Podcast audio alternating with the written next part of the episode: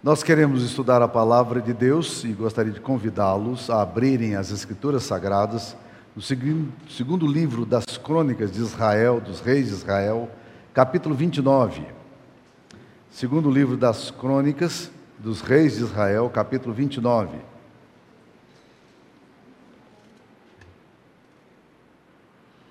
Nós vamos ler os versículos 1 até o verso 11, onde nós extrairemos a nossa devocional nessa, nessa noite. Tinha Ezequias 25 anos de idade quando começou a reinar, reinou 29 anos em Jerusalém. Sua mãe se chamava Abia e era filha de Zacarias. Fez ele o que era reto perante o Senhor, segundo tudo quanto fizera Davi seu pai. No primeiro ano do seu reinado, no primeiro mês, abriu as portas da casa do Senhor e as reparou.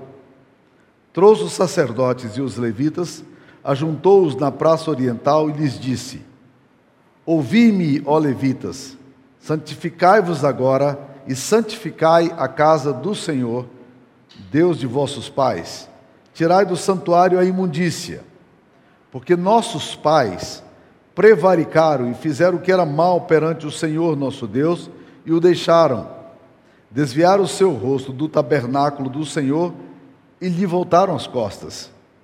Também fecharam as portas do pórtico, apagaram as lâmpadas, não queimaram incenso, nem ofereceram holocaustos nos santuários do Deus de Israel.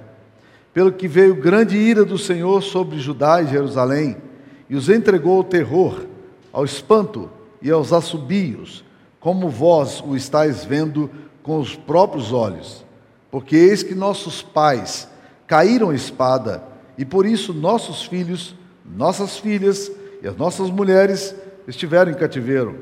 Agora estou resolvido a fazer aliança com o Senhor Deus de Israel, para que se desvie de nós o ardor da sua ira. Filhos meus, não sejais negligentes, pois o Senhor vos escolheu para estardes diante dele, para o servirdes, para serdes seus ministros e queimardes incenso. Esta é a palavra do Senhor. Eu vou começar hoje com uma provocação, é, que é o tema do meu sermão, dizendo o seguinte: que os filhos não podem, não devem imitar os pais. Se eu pudesse dar um título a esse texto aqui, eu diria: pais não imitem seus, filhos não imitem seus pais. Isso parece ser muito é, contraditório com tudo aquilo que a gente fala em relação ao comportamento dos filhos em relação aos pais. Não é assim que nós aprendemos? Efésios 6, 1. Filhos, honrem os vossos pais no Senhor, porque isso é justo. Não é isso que nós aprendemos? Filhos, obedecei a vossos pais no Senhor, honra teu pai e tua mãe, porque este é o primeiro mandamento para que tenhas, para te vá bem e tenhas longa vida sobre a terra? Pois bem, hoje eu estou querendo dizer outra coisa. Hoje eu estou querendo dizer que você deve honrar os seus pais, deve obedecer aos seus pais, mas que muitas vezes na vida você não pode imitar seus pais. Esse é um exemplo clássico que nós temos na Bíblia de como imitar os pais poderia ser um desastre. Porque esse rei, Ezequias, um, foi um dos reis mais piedosos da Bíblia. Mas, curiosamente, o pai dele foi um dos homens mais ímpios da Bíblia. Não é interessante que, se você ler aqui no capítulo anterior, no capítulo 28, você vai ver o reinado de Acás. Acás, como um amigo meu costumava dizer, ele era um cão chupando manga, sentado numa pedra numa quarta-feira de cinza era um homem complicado. Ele era rei de Judá, rei do povo de Deus.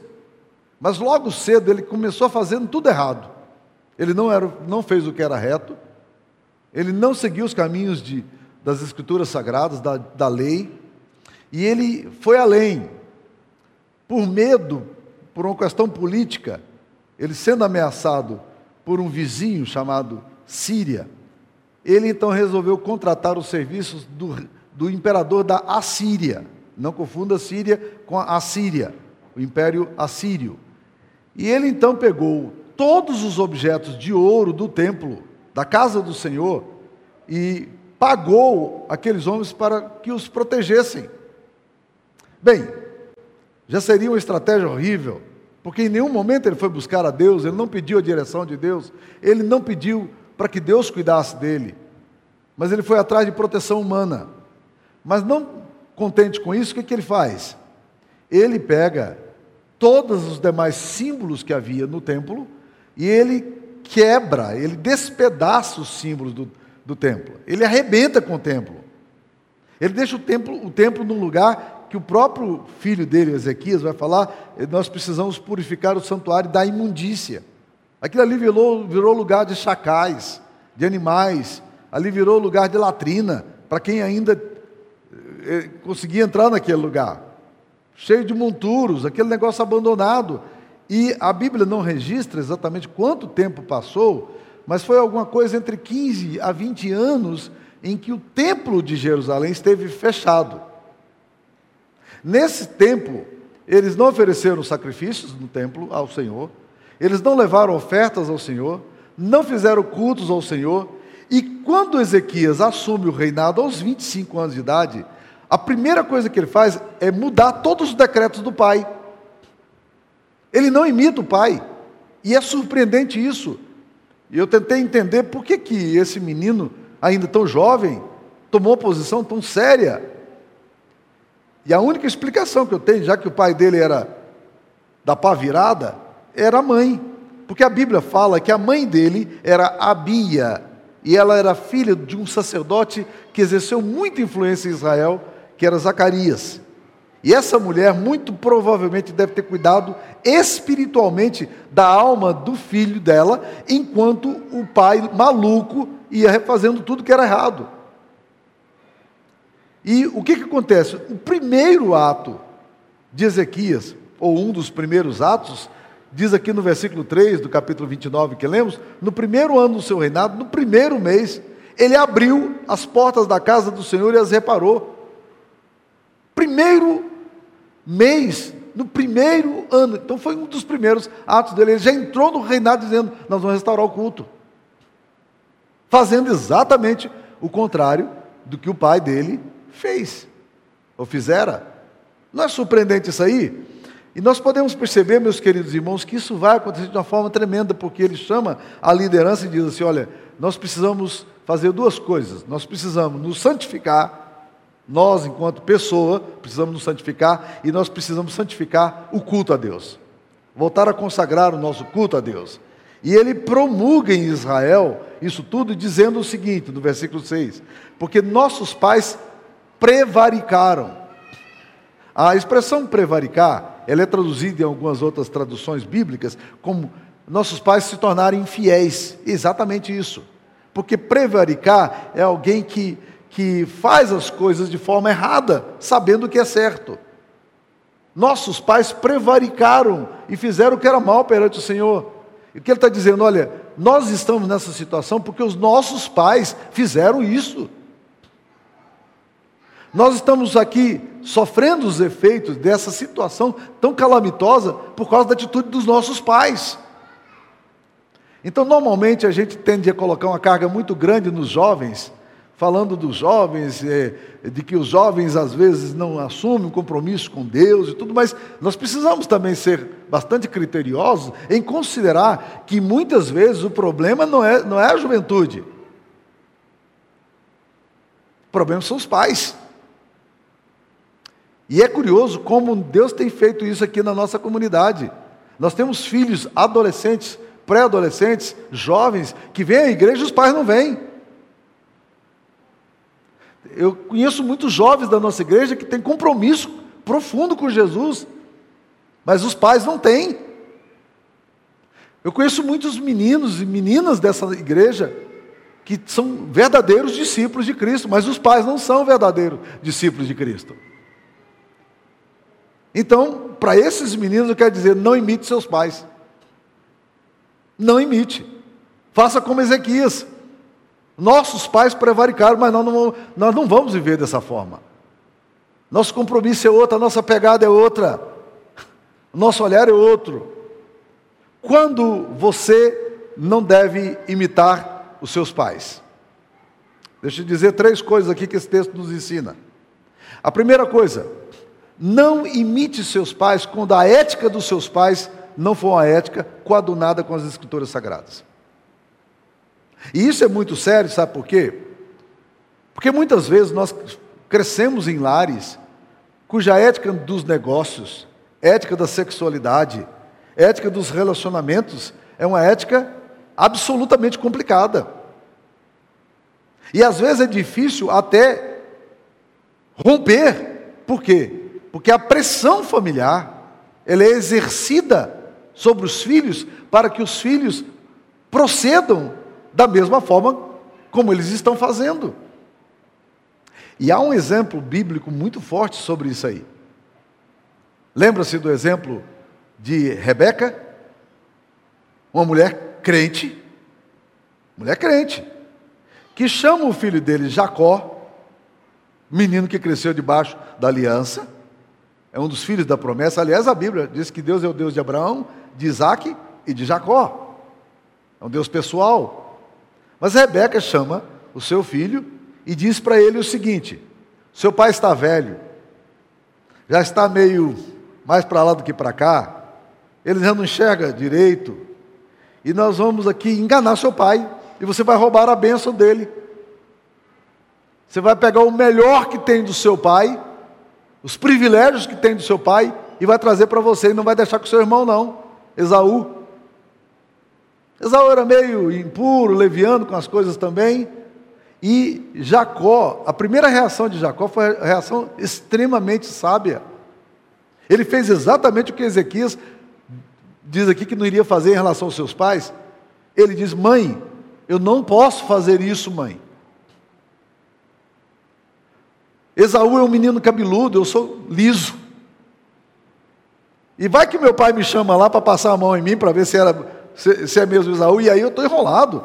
Mãe, nós estamos lidando com bênção e maldição, eu não, vou, eu não vou me envolver com isso. Mãe, isso é muito sério. Eu aprendi isso da senhora. A senhora me ensinou que ética e verdade é alguma coisa importante. Mãe, eu não vou mentir para meu pai. Sabe o que, que Rebeca fez? Ela usou da prerrogativa do autoritarismo dela e disse: Você vai fazer o que eu estou mandando você fazer, cala a boca e vai lá e faz o que eu estou te dizendo.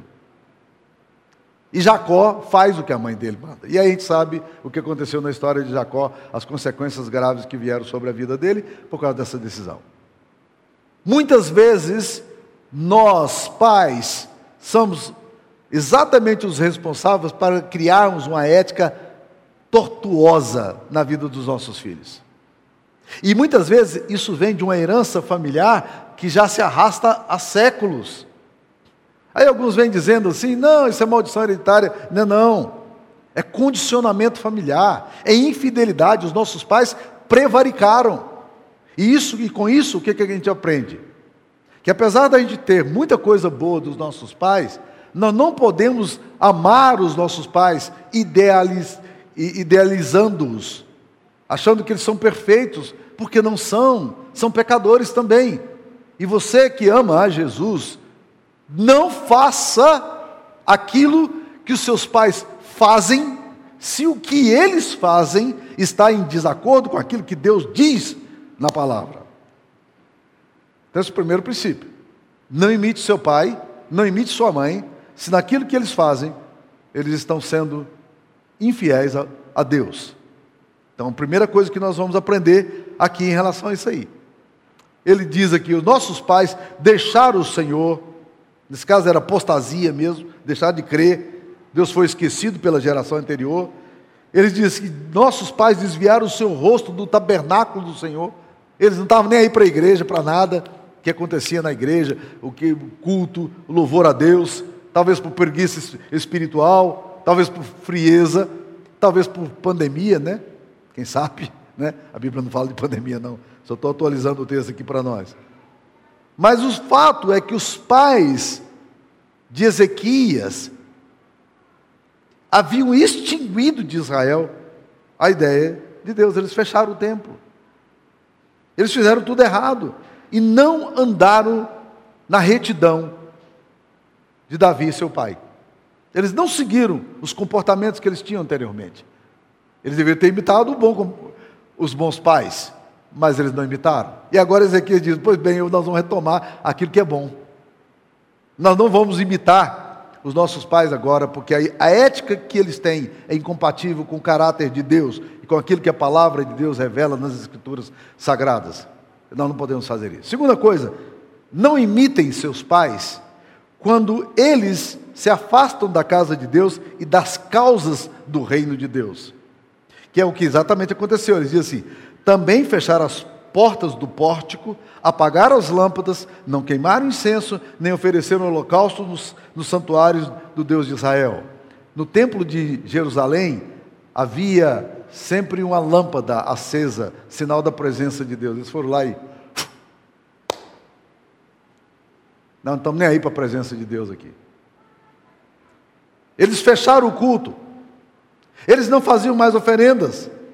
O pai de Ezequias se tornou opositor de Deus. Literalmente, isso está explícito no fato de que ele vai lá quebrar os símbolos, manda quebrar os símbolos, quando já não tinha mais ouro para doar para os reis inimigos dos outros, dos outros reinados, para apoio político.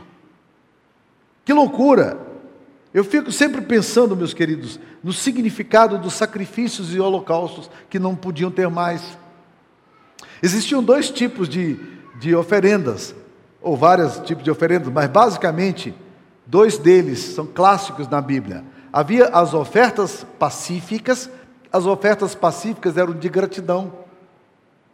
As pessoas traziam os grãos, os cereais, os primeiros frutos da colheita, traziam e ofertavam a Deus.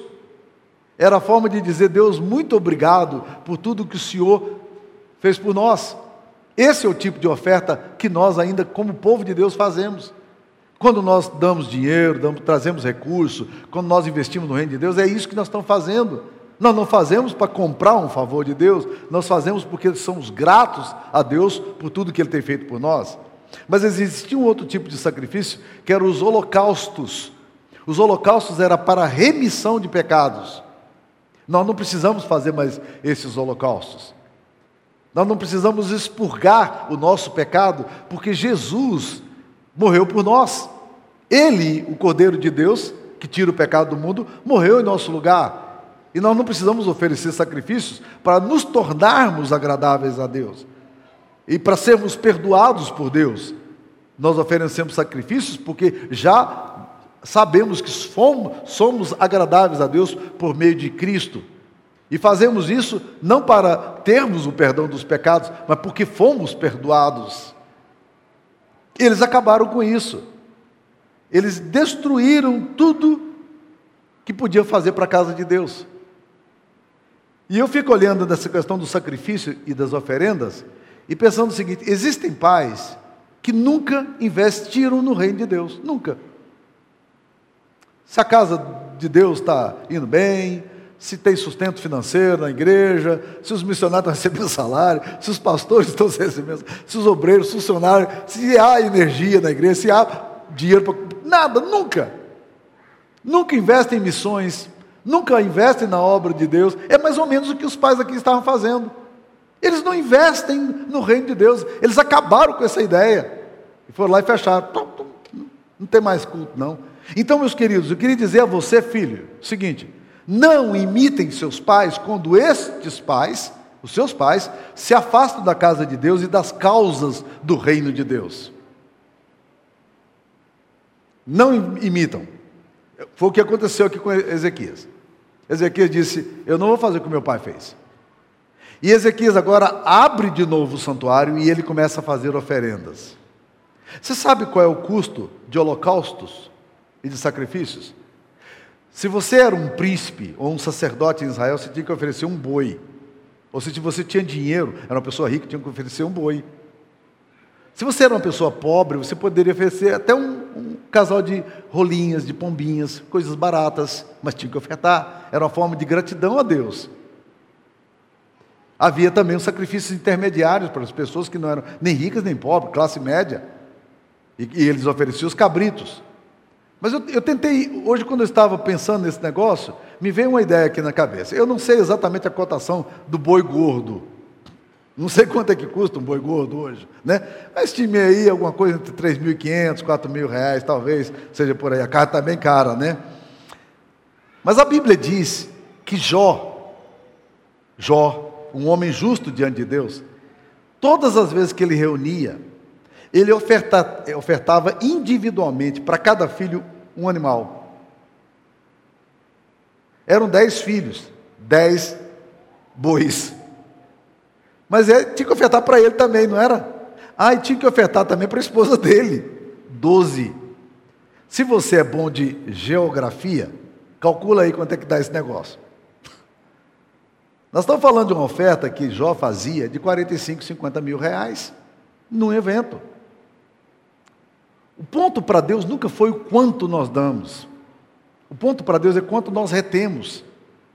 O ponto para Deus, a melhor medida da fidelidade, não é o quanto damos, mas o quanto deixamos de dar. Por que, que nós não damos para a obra do Senhor? Por que, que nós não queremos investir no reino de Deus? Se nós entendemos o que Cristo fez? Por que, que nós não trazemos ofertas à casa do Senhor? Por que, que nós não trazemos ofertas, sacrifícios e holocaustos? Por quê? Pergunte a você se você não faz isso. Por que, que eu não tenho prazer de investir no reino de Deus? E se você é filho, presta atenção no que eu vou falar. Você ama Jesus, você tem discipulado com Cristo. Se os seus pais não contribuem para a obra de Deus, não tem problema. Não imite eles. Não os imitem. Foi isso que Ezequias fez. Ele abriu o templo e disse: Vamos oferecer, ofertar os sacrifícios agora a Deus. E lá está de novo todo o ritual sendo feito. E o que é de assustar, sabe por quê? Porque muitas dessas ofertas, ou a sua grande maioria, não era para qualquer investimento racional. Muitas dessas ofertas eram para serem queimadas como sacrifício a Deus. Era oferta de, de sacrifício de animais, eles, a carne era queimada. Não era para comer, não. Você imagine se eu chegasse aqui na igreja e dissesse, do, olha irmãos, domingo que vem nós vamos ter uma oferta aqui, mas eu não quero que vocês me mandem pelo Pix, eu não quero que vocês mandem pelo cartão de crédito, eu não quero que vocês façam TED, nem DOC, eu, eu quero que vocês façam o seguinte, traga o dinheiro vivo, nem cheque, traga o dinheiro vivo, porque nós vamos fazer uma pira aqui, e vamos acender um fogo, vamos jogar dinheiro aqui dentro. Bem, se eu fizesse isso, primeiro a minha liderança não ia concordar comigo. Ponto final. Segunda coisa, é provável, muito, e muito faz todo sentido, de que alguns membros mais influentes da vida da igreja dizer, eu acho que o pastor está precisando fazer um exame psiquiátrico, o negócio está tá feio ali, porque está começando a queimar dinheiro, né? O negócio está complicado.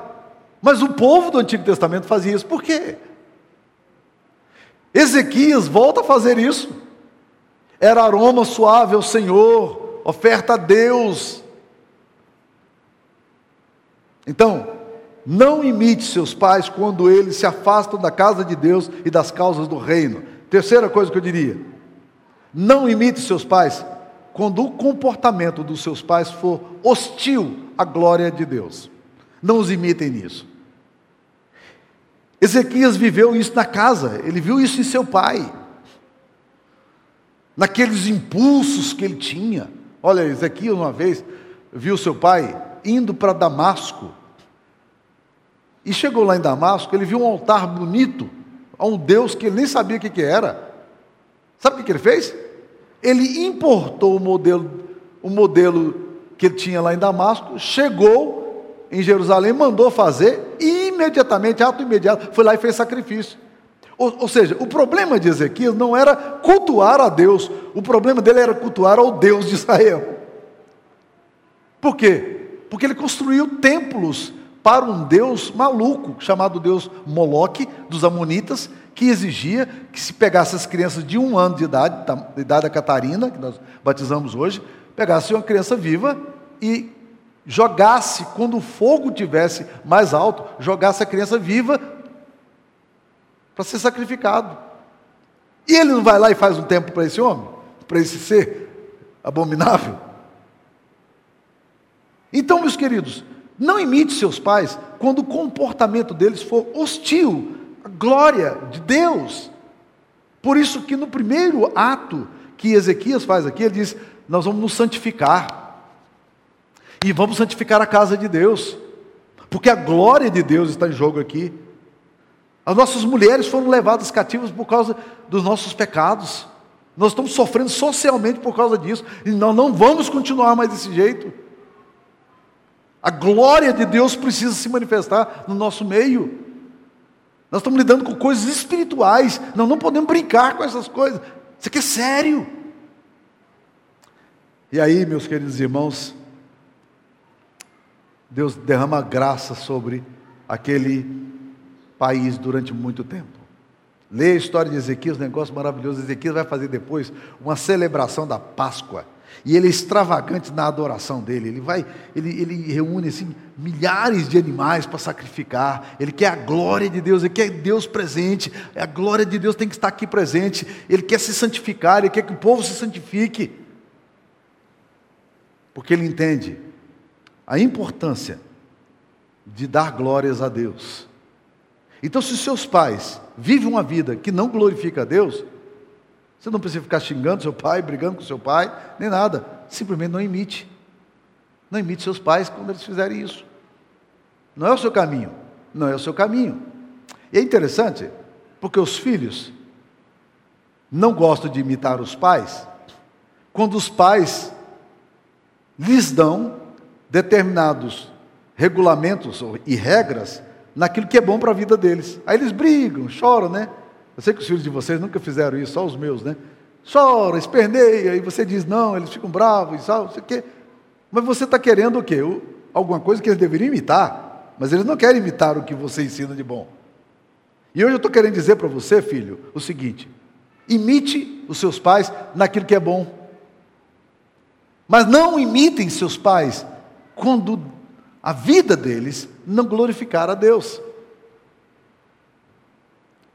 Eu vou concluir dizendo o seguinte: quando você vai lá para o livro de Pedro, o apóstolo Pedro escreve dois livros, duas cartas, está lá no Novo Testamento, e existe, na primeira carta que ele escreveu, ele fala o seguinte: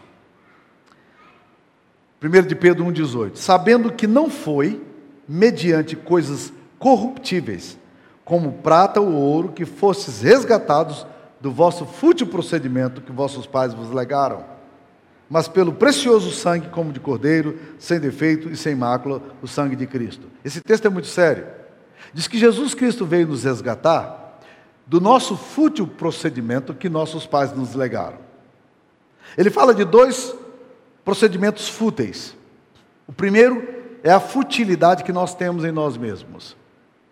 Nosso coração tende à vaidade. Nosso coração tende à soberba. Nosso coração tende a ir em direções e a desejos e amores que ferem a glória de Deus. Se você é um homem, uma mulher que ama Deus, você sabe o que eu estou falando. Por isso que confissão e arrependimento é coisa que tem que estar sempre presente, porque o meu coração é fútil. E a Bíblia diz que o sangue de Cristo veio me resgatar dessa futilidade que eu carrego em mim mesmo. A minha natureza pecaminosa, os meus impulsos pecaminosos, que me levam a não querer a glória de Deus, mas querer aquilo que, que os meus amores evocam em mim. Agora o texto não para aí. O texto fala também do vosso fútil procedimento, o procedimento fútil aqui é nosso, mas que vossos pais o legaram. Então existe uma outra coisa, que é a futilidade da família. A família também. Nós herdamos esse negócio. Esse negócio vem com a gente. E aí nós recebemos essa cultura familiar, que alguns têm tanto orgulho dela, mas que quando você para para considerar a luz do Evangelho, você deveria ter muitas vezes vergonha dela. É ou não é verdade? Ou só, ou só a minha família é complicada? Hã?